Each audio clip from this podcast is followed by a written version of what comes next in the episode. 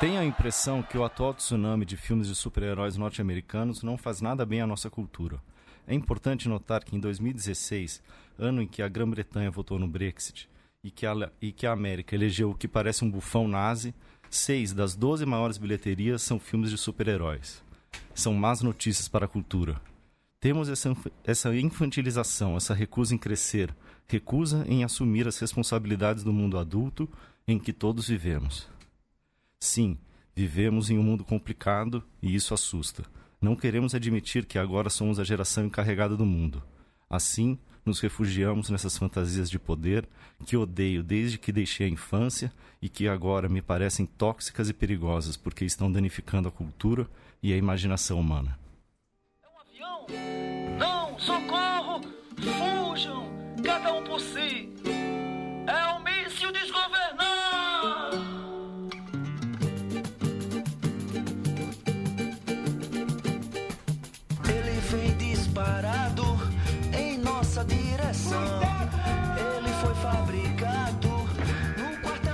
Começa agora a Guilhotina, o podcast do Le Monde Diplomatique Brasil. As frases que acabamos de ouvir são de Alan Moore, que provavelmente é o maior roteirista da história do gênero de super-heróis. Nas palavras de Rogério de Campos, autor do livro Super-Homem e o Romantismo de Aço, e a quem recebemos hoje aqui no estúdio da Central 3. Fala, Rogério, tudo bem? Opa, bom dia. Bom dia. Rogério de Campos é idealizador da revista Animal, que nos anos 80 trouxe para o Brasil a vanguarda dos quadrinhos europeus. Foi diretor editorial da Conrad e é o criador e hoje diretor comercial da Veneta. Rogério também é autor dos livros Revanchismo, O Livro dos Santos e Imageria. Eu sou Luiz Brasilino e estou aqui com meus colegas de Le Monde Diplomatique Brasil, Cristiano Navarro. Olá, tudo bem? E aí, Cristiano?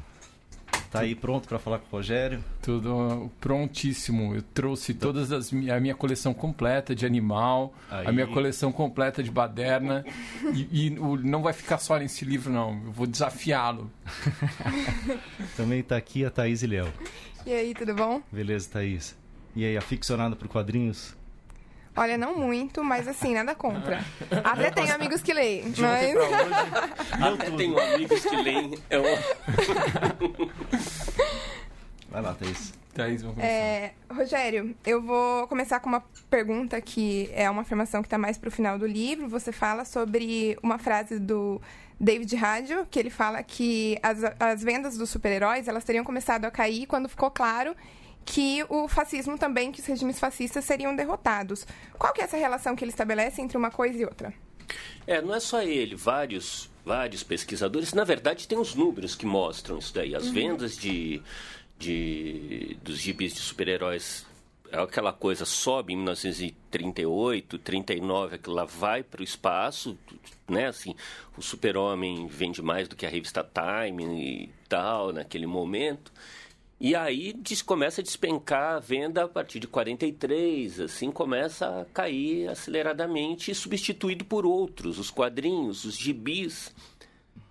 É, praticamente o, o Super-Homem assim consolidou o formato gibi, né? Assim até então os quadrinhos, o espaço principal dos quadrinhos eram as tiras de jornal mas a partir do Super-Homem eh, consolidou aquele formato gibi e aí aquele formato consolidado passou a ser usado para outro tipo, outro tipo de história. Então começou a ter western, histórias de guerra, histórias policiais, histórias de terror, muito quadrinho feminino. Em determinado momento do final da década de 40, o público feminino era quase 50% dos leitores de quadrinhos, mulheres adultas lendo romances em quadrinhos, né? Então, assim, é, é, um, é um fato. A relação disso com uma avaliação do que é, do fascismo, outros pesquisadores falam isso daqui, olha, é um personagem, os super-heróis eram personagens fascistas lutando contra fascistas.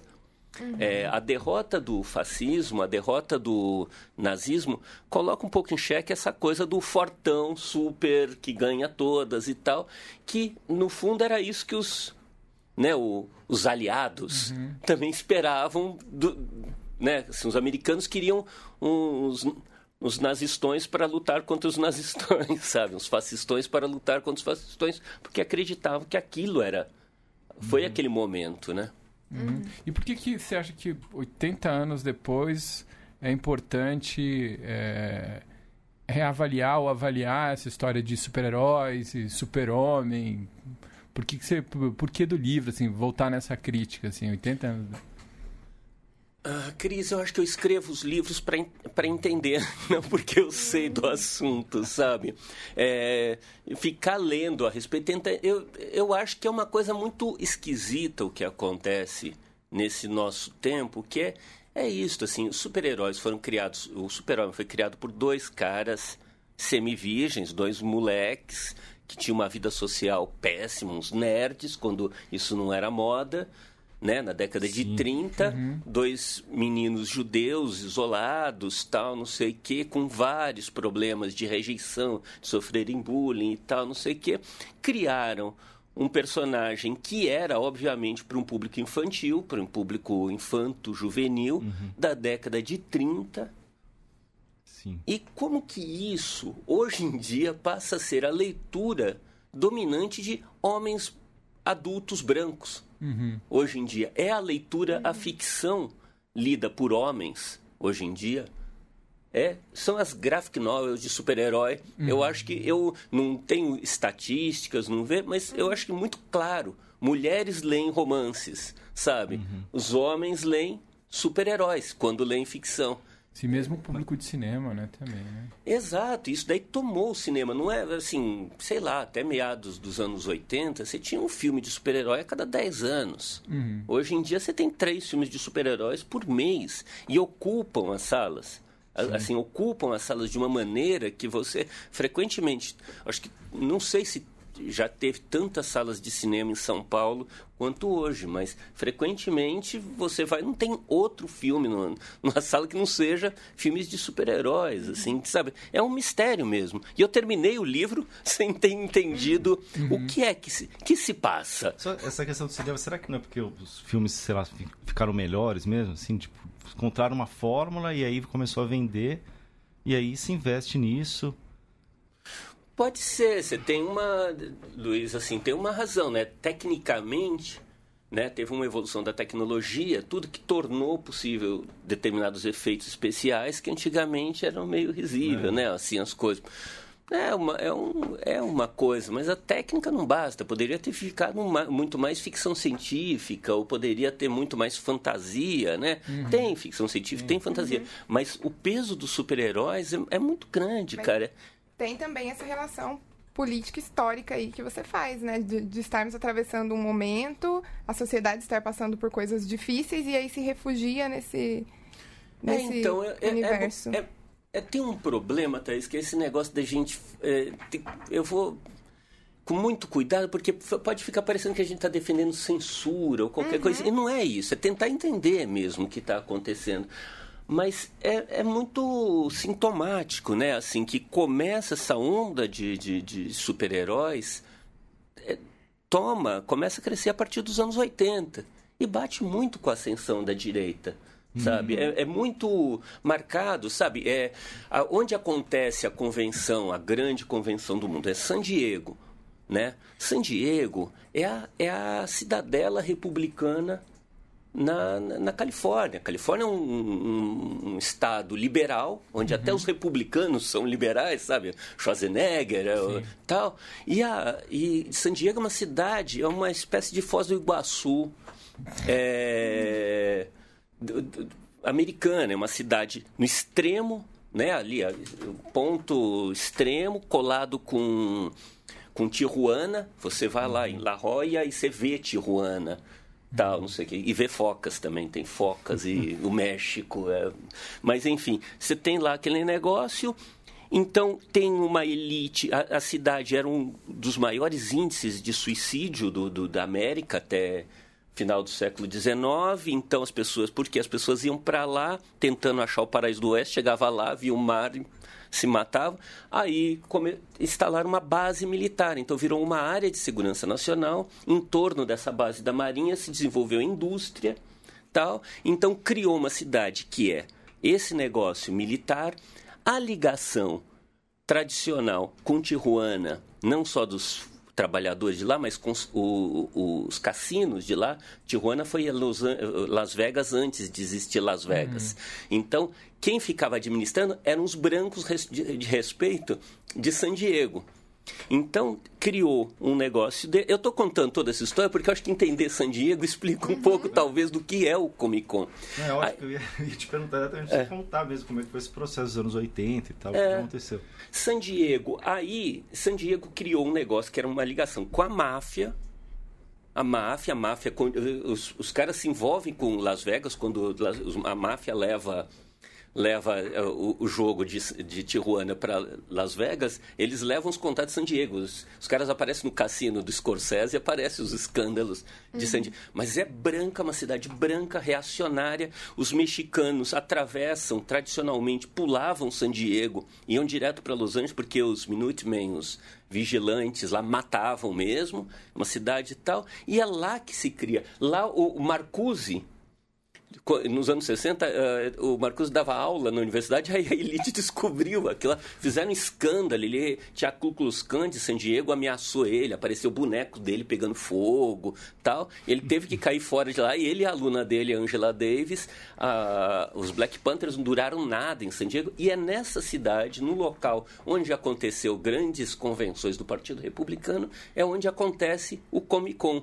Uhum. Então, assim, eu acho que... O Comic Con é fundamental para para esse boom da, da, O Comic Con foi, eu acho que porque o Comic Con se transformou, era, um, era uma festa das subculturas. Uhum. Quando eu conheci, ainda tinha isso aqui, tinha ficado uma coisa grande quando eu comecei uhum. para lá, tinha ficado uma coisa grande, mas ainda era uma festa de subcultura, era muito filme pornô, então você via muito starlet de filme uhum. pornô, muito cara de filme B, velhinhos de filme B tal e, e quadrinistas velhos dando autógrafo nas coisas sabe pra, era o, o momento daquele é uma cidade muito de aposentado então era um momento que os velhinhos tinham chance de descobrir que tinha gente que se lembrava deles uhum. tal dar autógrafo tal então começou assim quando eu cheguei lá ainda tinha um pouco disso mas hoje em dia é a grande festa da, Sim, da indústria cultural norte-americana, assim, né? No sentido que é, o Oscar é um negócio que tá lá, é aquela cerimônia, tal, não sei o quê.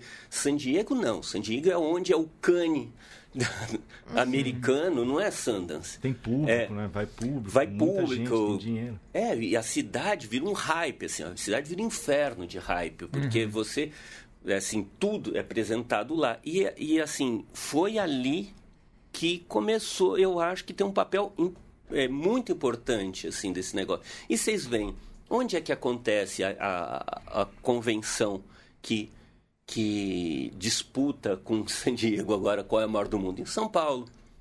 Uhum. Né? É, assim, não é muito maluco, assim, é. sabe? Assim, o país do Trump com o país do Bolsonaro disputando as duas maiores convenções de, né, de é. nerds do uhum. negócio, assim. Então, eu não sei, assim, o, Volta, voltando aqui no, no Superman, o, o Superman, não, Super-Homem, né? Superman, Super-Homem. Super-Homem, é, então. Voltando no Super-Homem, é, Rogério, o Super-Homem ele, ele nasce dentro dos parâmetros de, de censuras estabelecidos ali que você coloca no livro do, da, do Comics Code. É, tem parâmetro para sexo, linguagem, derramamento de sangue, morte e crime lá. É, eu queria que você falasse um pouco sobre esses códigos de censura, como eles moldaram assim o, os heróis em quadrinhos e, e, e, e, depois que você também fizesse uma comparação de como que era a cena é, que você fala no, no, seu, no seu outro livro, como é que era a cena nos, nos Estados Unidos e, e na produção de quadrinho, que era bastante fértil, anárquica tal, assim.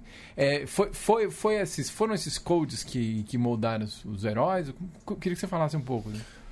Olha, primeiro é isso, assim, a, a, é, é, importante notar também que a indústria de quadrinhos surge em Nova York, é, é uma indústria, como falar, judaica, uhum. né, assim, a presença de, de, de editores, é, artistas, é muito grande, muito grande, inclusive por causa do preconceito, muito bloqueio que tem para entrar nas artistas uhum. não tinham chance de entrar em algumas revistas porque o antissemitismo é uma coisa muito forte, Isso né? Era muito forte. Uhum. Isso daí na década de 30, uhum. né? Então, assim, tinha várias barreiras, então ali tinha, e não só, né, assim, tinha, tinha muitos negros que vão trabalhar nos gibis, mulheres, em determinado momento eram muitas mulheres, e estava crescendo o número de mulheres nos gibis e tal, porque eram como falar, os outsiders do negócio. Uhum. Né? É, é uma coisa que é muito interessante porque é, eram os produtos de massa que iam sendo distribuídos em, nos mercadinhos, nos subúrbios, tudo.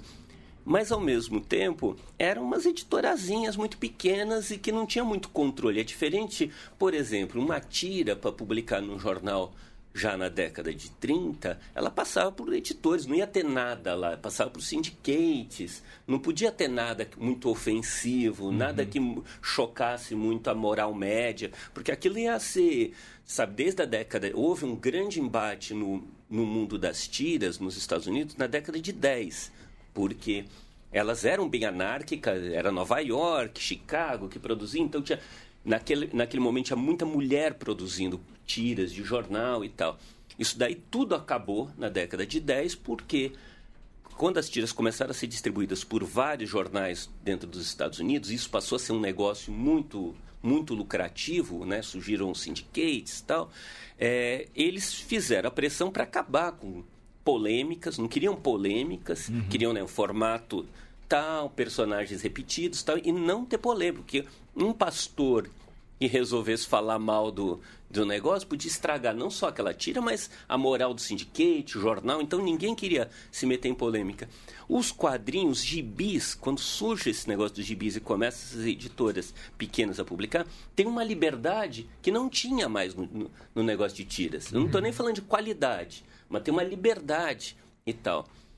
Por isso que uma coisa tosca, que nem o Super-Homem, que tinha sido recusado por vários jornais, tem a chance de existir nos gibis. Ele, ele era um personagem que os caras tinham feito quadrinho originalmente pensando em jornal. Eles tentaram uhum. em vários jornais e todo mundo recusou aquilo lá porque achou aquilo lá muito ruim, uhum. né?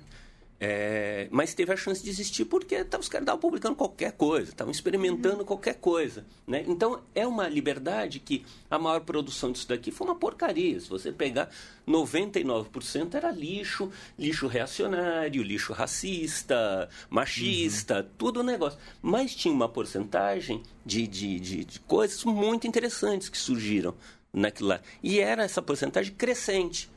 Até ali no meados dos anos 50, é, você vê a evolução, é muito clara, assim, como vai ficando melhor o quadrinho. O Bernie Kristen, que a gente publicou agora, O Perfeito Estranho, é um, um ponto alto disso daí. Você vê, assim, nível de narrativa, de, né, de engenharia de narrativa, as histórias tal, já estava crescendo. Então, assim, foi um momento de liberdade muito grande. Muito grande, assim. E isso no público adulto já.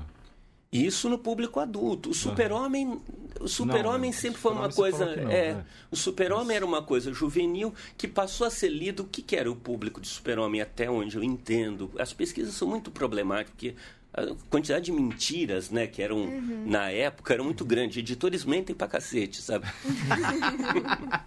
Mas é, o super-homem ele ele tinha um público de de crianças, homens é, semiletrados. Era isso, soldados. Soldados, né? Soldados, muitos uhum. soldados. É, Huxley os fica heróis, Os heróis fazem, né? A partir da guerra, né? Muito a partir da distribuição de. Tem compras grandes. Compras a gente tem o, o que tem de, de alguns números confiáveis são das compras, o que era enviado para os soldados no front. Uhum. Então, assim, os quadrinhos uhum. é uma porcentagem muito grande, assim, no início do... Mas aí eu, eu te interrompi, você estava falando que aí eu, queria saber, que era para o público adulto essa, essa nova produção de qualidade, você estava falando que estava ganhando ganhando corpo, né? Tinha para tudo, né? Tinha os gibis infantis, os gibis da Del, coelhinho, gatinho, cachorrinho e tal, não sei o quê. Os eróticos, mais ou menos, clandestinos, né? Uhum. Uhum. E romance, né? Policial. Mas muito romance. A primeira graphic novel é, que americana, né? A primeira tal é uma graphic novel feminina, assim, para sabe, de, um drama, uhum. romance Sim. feminino, assim, de, de, de uma editora que publicava quadrinhos femininos. E aí isso desembocou nisso que o Cristiano falou, nesse código de censura, de, de É, classificação, de classificação indicativa, na verdade. né? A, a Igreja Católica é, sempre, principalmente ela, sempre combateu os quadrinhos. Sempre combateu, assim, era um, um inimigo do, do domingo, sabe? Assim, o jornal dominical era um inimigo da missa, sabe? É, Entendia-se assim, ficou, foi ela muito responsável por aquelas pressões sobre as tiras de jornal no início do século, e depois foi ela que começou a campanha contra os, os comic books e contra o super-homem. Ela acusava o super-homem de, de ser uma coisa pagã, né? Aquela coisa do super-homem, Nietzsche, Nietzsche é comunismo, Nietzsche é ateísmo e tal. Ela, assim, vários, vários, teve padres, os líderes, as fogueiras é, dos gibis começaram lideradas por padres em escolas de, de tal, assim. Então, é, enfim, é, é E isso aí foi. E aí essa veio essa. Como é que é essa, essa censura? Se, a gente Então- chama de censura, mas não é censura, né? É- Então, esse negócio do Comics Code é complicado, porque se acusa muito um psiquiatra, Friedrich Wertham, que teria sido responsável pelo surgimento do Comics Code e tal. Na verdade, é isso, assim, a- a igreja, os da Atena da época, sabe? A imprensa sensacionalista falando que criança assassina porque leu no gibi e tal, não sei o que, esse terror que foi criado. E aí isso daqui chega num, num ponto, no, no- no início dos anos 50, num auge, que está envolvido o macartismo, todo aquele negócio. E o...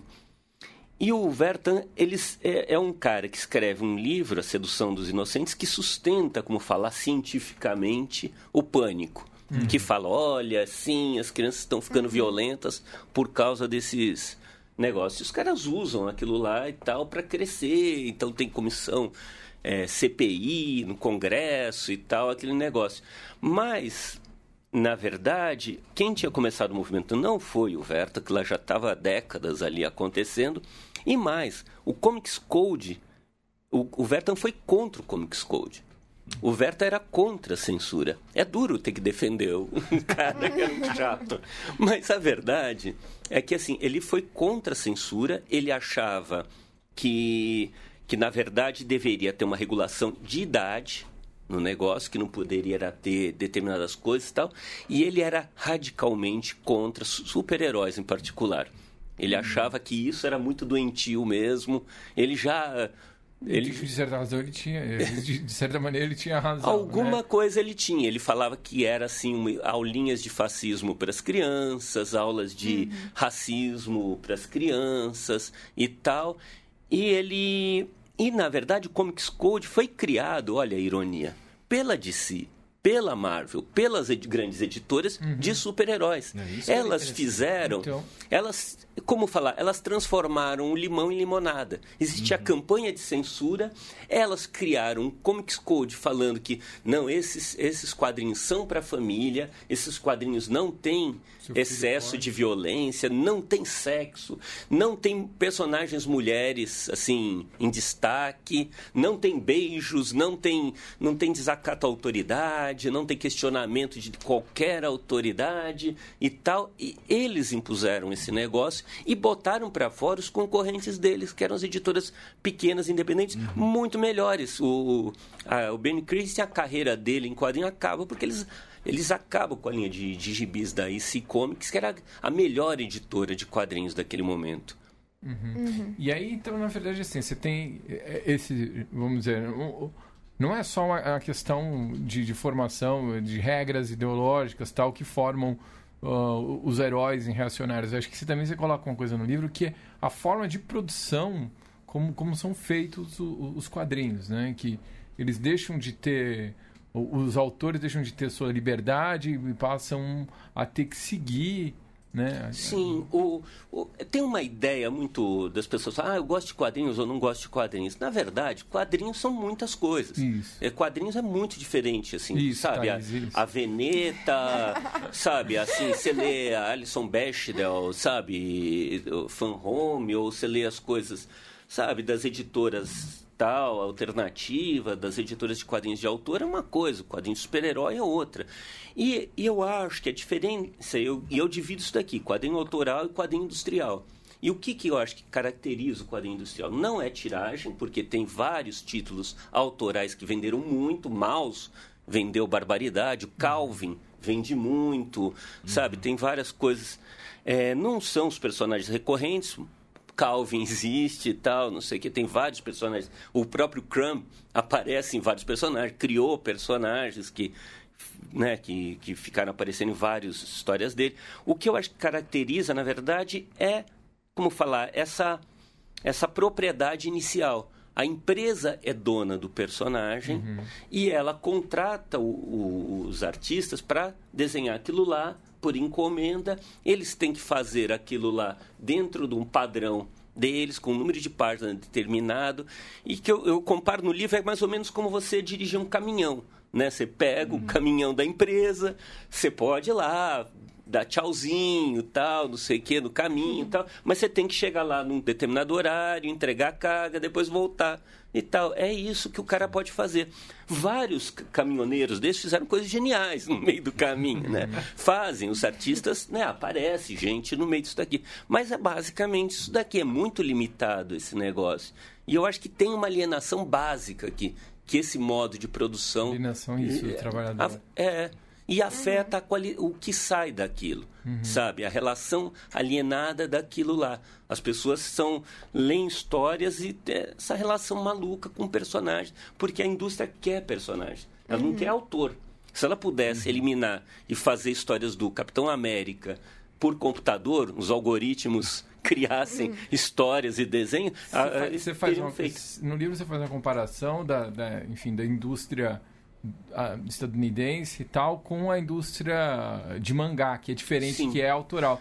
E aí tem uma coisa que, que eu também estava pensando, que um, um, tipo de linha de produção... É, um, um, tipo de linha de produção é, industrial que tem o nome de um de um é a, a, o Maurício de Souza, né? Que na verdade é uma indústria que não tem nenhum que enfim é, é, é, o autor o autor pouco pouco pouco importa ali na verdade ele, ele é quase uma uma DC é eu acho que o Maurício é um caso para se analisar mesmo assim sabe? O que que porque é, é, complexo né isso daqui assim porque o cara é um ele foi uma coisa muito inspiradora para muita gente, ah, sabe, sonhar em criar uma coisa como o Maurício e tal. É, um, é o grande produtor de quadrinhos, tal, né? Assim, o Walt Disney brasileiro, Walt Disney brasileiro. e tal. No entanto, é, eu não sei, assim, qual que é a influência, sabe, o que, que gerou... Se a gente falar que uma medida da qualidade de uma obra de arte, a quantidade de outras obras de arte que gerou talvez seja uma que alguém fala com uma medida mais concreta para, sabe, ah, o, tal artista gerou tantas uhum. outras obras de importância, uhum. então essa ser a, a prova dos nove da, da coisa. O Maurício é um cara que teve muito, né, assim, tirar, domínio e tal, mas quantas pessoas, quantos autores outros surgiram a partir dele, né, assim, nesse uhum. sentido eu não sei, ainda não, eu não tenho muito claro, nunca foi minha praia, uhum. quer dizer, depois dos sete anos, nunca nunca fiquei acompanhando, mas eu tenho a impressão que agora teve essas experiências, né, de usar Sim. tal, mas eu não confesso que eu não acompanhei. Eu acho que teria que alguém mais habilitado para mexer nisso daqui. Mas acho que tem isso daqui, sabe? A, a Marvel, né, a DC Comics, ah, geraram também muita, geraram vários autores, vários autores é, sei lá, o Quintanilha, né? Stênio, ele fica falando de vários autores que da Marvel e tal, que uhum. influenciaram ele. Mas, cara, a quantidade de papel que foi impresso, a quantidade de coisa. E você pega o Robert Crumb, sabe? Muito menos a quantidade de artistas que ele gerou e a importância, né? Artistas de importância e artistas tão variados tal. E até uma influência extra, quadrinhos, tudo, né? Quer dizer, é, é, é, é, desproporcional, né? Assim, o, o, o, tanto de árvore que foi para um e o tanto de árvore que foi para outra, sabe? Rogério, assim, voltando um pouco pro, o livro, é, você, escolheu falar do super-homem. A gente está falando de, de heróis, super-heróis em geral aqui, né? Por que o super-homem e tal? E explicar o nome do o romantismo de aço também. É, que o romantismo é Goebbels, né? Romantismo de aço é um termo que, que os nazistas usam, que é um romantismo sem frescura, sem a melancolia, sem aquela porção afeminada na visão dos, dos nazistas, sabe? É o romantismo macho. Romantismo ah, não sei o quê, sabe? Que os caras gostavam, né? Daquelas bundas empinadas e firmes, né? Dos uniformes, sabe? É, é, enfim, ele usa esse termo, né? O, o, romantismo que também não tem, não tem empatia, piedade, não tem esse, essas frescuras humanas. E o super-homem, de outra maneira, parece incorporar, assim, essa... Uhum. É, é, um termo que me parece que cabe bem para o super-homem, né? Ele, uhum. na verdade, tem esse negócio que eu até cito, que o... Tem um momento que o, o jornal das SS criticam o super-homem, tem um, um, texto, tá? Mas é engraçado que eles falam no meio, falam que o, aquele judeu roubou a ideia da gente. É, Ele, é, um, é um reconhecimento nazista uhum. que eles veem o super-homem como um igual que foi, na verdade, deturpado por um aquele judeu americano. E não tinha outros super-heróis antes? Ele foi o primeiro, assim?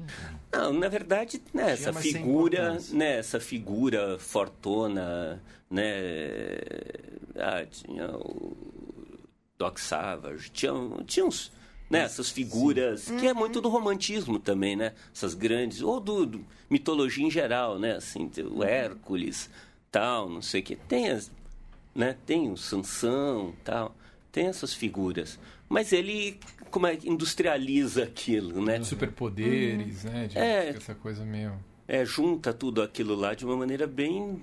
Quando você lê, é bem estúpido, né? Assim. Rogério, está falando dessa questão da masculinidade aí. Tem um trecho, assim, que me chamou bastante atenção quando você está falando dessa literatura anti-superfascista que uma das acusações mais constantes é de um autoritarismo intrínseco da ideia de que é preciso um homem forte para botar ordem na sociedade.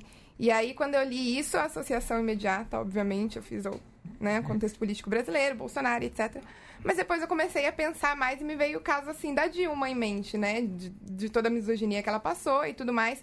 E de talvez uma ideia muito fascista por trás disso, de que uma mulher não tem essa força para gerir alguma coisa, né? E para estar tá ali como governante. É, eu queria que você falasse um pouquinho, então, mais um pouco, você já mencionou um pouco, desse papel da mulher dentro das HQs, principalmente das histórias em quadrinhos de heróis, e, e de tentar sempre não dar um protagonismo e tudo mais, delas sempre aparecerem discretamente. Como que era isso? É, o, tinha até regra específica tirando mulher do negócio. As mulheres uhum. tinham que aparecer o mínimo possível. As histórias tinham o, o tem um código específico assim. É, desse negócio. Assim, é, é um negócio profundamente anti-mulher. Assim, uhum. um gê, é um gênero hostil às mulheres, é um ambiente muito masculino aquele lá. Assim, tem pouquíssimas mulheres trabalhando. Tem mulheres, uhum. tiveram mulheres tal, negócio, mas pouquíssimas mulheres.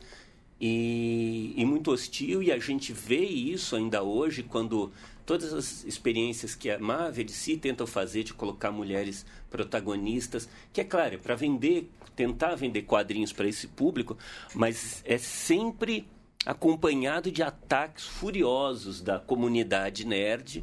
Né? Eles uhum. abominam essas, é, é, essa invasão uhum. das mulheres numa área que era deles. Né? Assim, uhum. é, é, muito óbvio isso daí, assim, uma misoginia é, muito pró, assim, uhum. sabe, desses uhum. amadores de quadrinhos. É, e é engraçado que a queda dos, dos, das vendas de gibi combina-se com a entrada das mulheres nos quadrinhos. A partir de determinado momento dos anos 80, com, com de novo as vendas dos gibis de super-herói caindo, começa a, a, ter uma entrada cada vez mais forte de mulheres. É, no, olha, hoje em dia no Brasil, eu chuto que Assim, eu tive no FIC, no último FIC em Belo Horizonte, e das coisas que eu vi, a maior parte eram quadrinhos femininos, era de, que me chamou a atenção, foram é, quadrinhos feminino, sabe? Eu, eu, uhum. eu acho é, um, é muito significativo, assim, sabe? Mas é sem dúvida, é bem misógino, uhum. tem várias, tem vários traços que a gente pode. Tem um que eu acho especialmente interessante, que é nos super-heróis ter essa coisa do cara ser um rebelde. Os super-heróis super são rebeldes. Uhum. Eles desafiam Sim. a autoridade. Só que eles desafiam em nome da ordem. É. Eles, são, eles são rebeldes da ordem. Uhum. Eles são nostálgicos de uma ordem perdida. Uhum. Eles, são, eles atacam aqueles que rompem a ordem, sabe? Tem uma coisa muito engraçada dessa... É. Desse... tem um, uma relação com esses rebeldes do politicamente incorreto, é, da sim. comédia e tal. É, eles é... são, você pegar esses, esse, esse extrema-direita brasileiro, é cheio de rebeldes da ordem. Uhum. É, é, é, define, define muito eles, né? Sim. É, você falou agora também de que começou a inserir, às vezes, mais mulheres para abarcar esse público também. E você fala no livro sobre esse comprar para vender, né? De que eles compram certos, é, certas causas aí, colocam personagens mulheres, é, negros. Pantera Negra foi um desses casos? O Pantera Negra foi, o Stan Lee e o, Jack Kirby criaram Pantera Negra porque era pegar o público e uhum. tal. Mas ele se arrependeu, o Stan Lee se arrependeu imediatamente, porque o Pantera Negra, personagem anterior ao grupo Panteras Negras, quando surgiu o Panteras Negras, ele ficou em pânico, ele tentou mudar para o Lince, sei lá o que, qualquer coisa para desvincular do negócio. Porque, é claro, o cara era um anticomunista, né? Assim, que que. Então, assim, é muito engraçado. Depois você fica vendo gente falando, não, que homenageou os Panteras. Não, muito pelo contrário. Ele ficou assustadaço com o negócio. Uhum.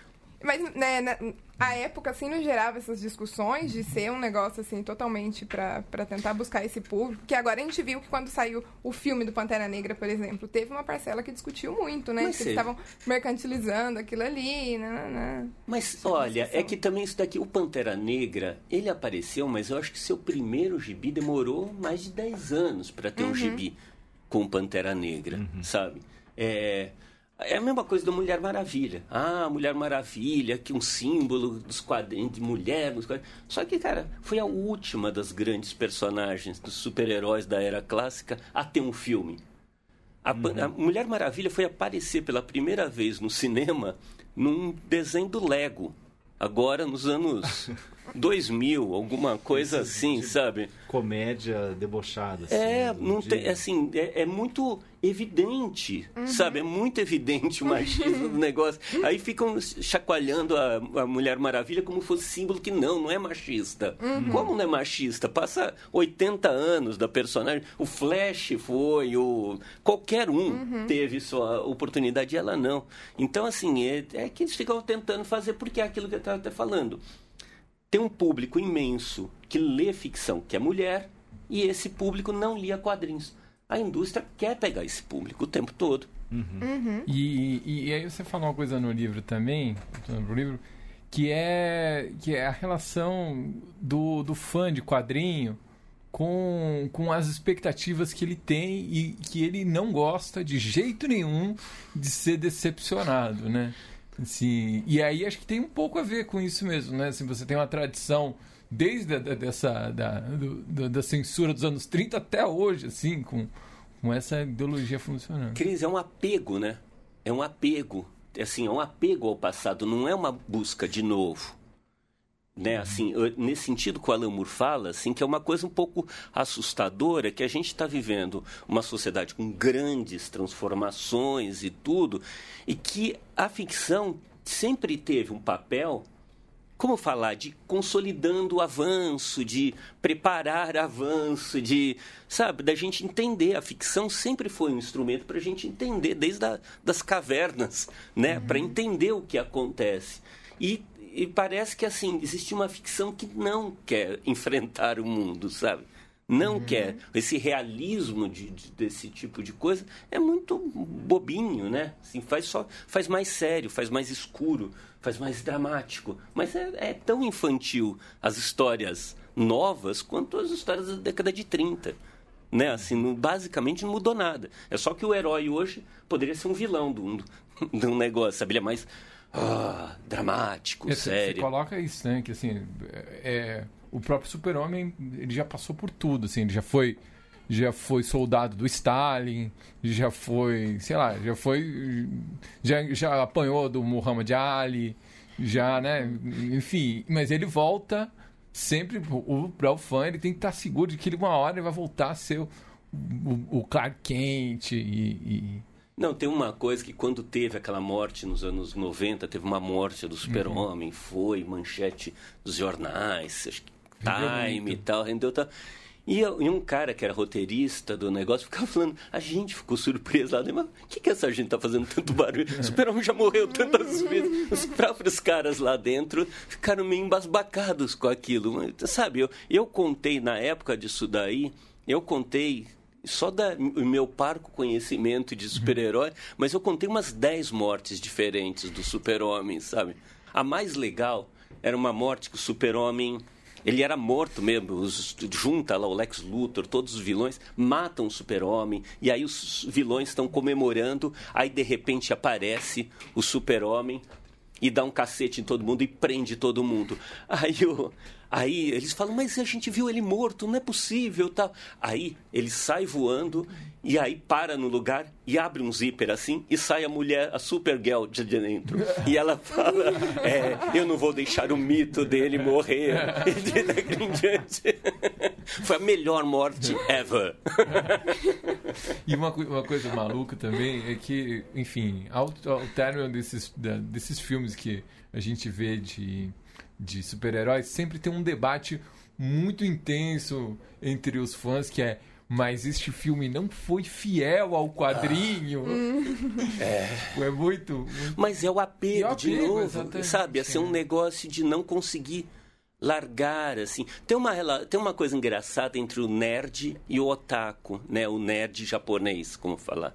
Os japoneses consomem tudo daquele daquele personagem naquela época e depois passa, esquece e vai para a próxima. Os- no- o negócio americano não é tem aquela coisa de guardar os cartões de beisebol do Baby Ruth, sabe assim, aquelas coisas de tempo. E não tem isso, mas tem esse negócio de não, sabe, um um medo, né, do, do- da, da, da, da passagem do tempo, o medo da vinda do futuro. Eu só eu não cons- eu tô tentando entender, viu? Escrevi o livro como pergunta. Não espere resposta nenhuma daí. Tá, um- uma outra, falando de, de, de fãs aí, tem um, tem um fã muito famoso de histórias em quadrinhos, um político muito famoso de extrema direita aí, é, que, foi, que foi chamado para ser super-ministro, né? Super-ministro da Justiça. Né? Super-ministro da Justiça, que é o Sérgio Moro, né? E ele, ele inclusive, ele cita, é, cita o Batman, né? Cita o Homem-Aranha. O Batman, inclusive, ele cita um livro que você que você comenta no que você comenta no livro, que é o, o Cavaleiro das Trevas, né? E no cava- e, o que ele cita do Cavaleiro das Trevas, deixa eu ver aqui. O Leandro segura um pouquinho aí para eu achar aqui que que é. É. Um Cavaleiro das Trevas que o Alan Moore Então, eu de fascista falar, é. pra baixo. Cadê? Puta que pariu. Não, e teve uma festa. Que é- então, vamos voltar lá. Que, enfim, é, que ele cita que antes da a, é, a noite é mais escura antes do amanhecer. É, o, é, o Sérgio Moro gosta de citar essa. Ele cita isso em universidades, no, no Ah, sim, ele repete é, isso. repete isso, né? É, e, e é engraçado, porque, na verdade, para o, pra o, o, o- o- né, pra esse, esse fã de quadrinho, obviamente que o, né, o Lex Luthor é o, é o Lula e que o, o mal é, é a esquerda, né? E, é, enfim, é, você... é, Esse, é, esse é, é um tipo de, de reprodução da, da ideia Sim, de mas não é quadrinhos. significativo Muito. isso, assim, sabe? O Moro lê livro lá de direito e lê quadrinhos. A ficção que o Moro consome A arte, né? é, é, é gibi de super-herói. Sabe, o Batman, um cara que faz comete ilegalidades para fazer justiça, É, né? Assim, é um é o cara Batman, é o Batman. é o Batman, o Batman é um rico, cara que é isso, Playboy rico, né? né? O Batman.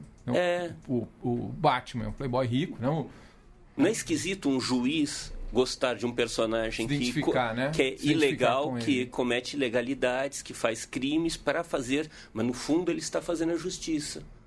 É, é, é muito uhum. assustador isso. Estarmos e, na mão e, do Batman. E porque teve um problema na infância, né? Uma coisa meio. O Batman, né? Sim. O Batman. é isso, a gente está chegando ao final do programa, tá Rogério. Muito obrigado. Pô, eu ia falar agora que eu estudei na escola do Moro, mas. Tá em 40 Deixa pra próxima. Ah, tá, é, pô. Tem que correr, infelizmente. Entendeu? Opa, não. Vamos... E agora? Como é que a gente. Não sabia, não, volta. Acho que vamos voltar todo, todo encerramento. Desculpa, voltar Leandro, assim. Eu não tava sabendo, eu tava. Não, é, eu não te falei também, cara. Rogério trouxe uma informação importante aqui, ninguém ouviu. Qual é? Estudou na escola do Moro. Putz, peraí, deixa eu fazer. Vamos fazer de novo, pelo amor. Pode ir. Bom, estamos chegando aqui ao final do Guilhotina. Valeu, Rogério. Muito obrigado. Obrigado, obrigado a você, Luiz. É isso. É... Não deixe de contribuir com o Le Monde Diplomatie, que acompanhe o nosso podcast no seu tocador preferido. A gente vai dar uma, uma pausa agora aqui no final do ano é, voltamos em fevereiro, provavelmente, né, Cris? Aliás, um jornal muito bonito, vale a pena. Grandes desenhistas ali. É. Ótimo. Uhum. Bom, Feliz Natal para todo mundo. Comprem os livros da Veneta. A Veneta publica os melhores quadrinhos, os quadrinhos mais premiados do Brasil na história. É, Angola Janga, Tungstênio. Comprem os quadrinhos da Veneta, que é, enfim, é literatura. É, é literatura em quadrinho. Thaís, você Fala olhando pra conhecer. mim, olha é. isso. Vou colocar o link do livro do Rogério no, no post. Thaís, valeu. Muito obrigada, obrigada pela audiência, todo mundo, ao longo desses programas. E, bom, Até vamos aí com, com coragem para 2019, cabeça Sim. erguida. Pé quente, cabeça fria. Até mais, galera. Os vilões vão vencer.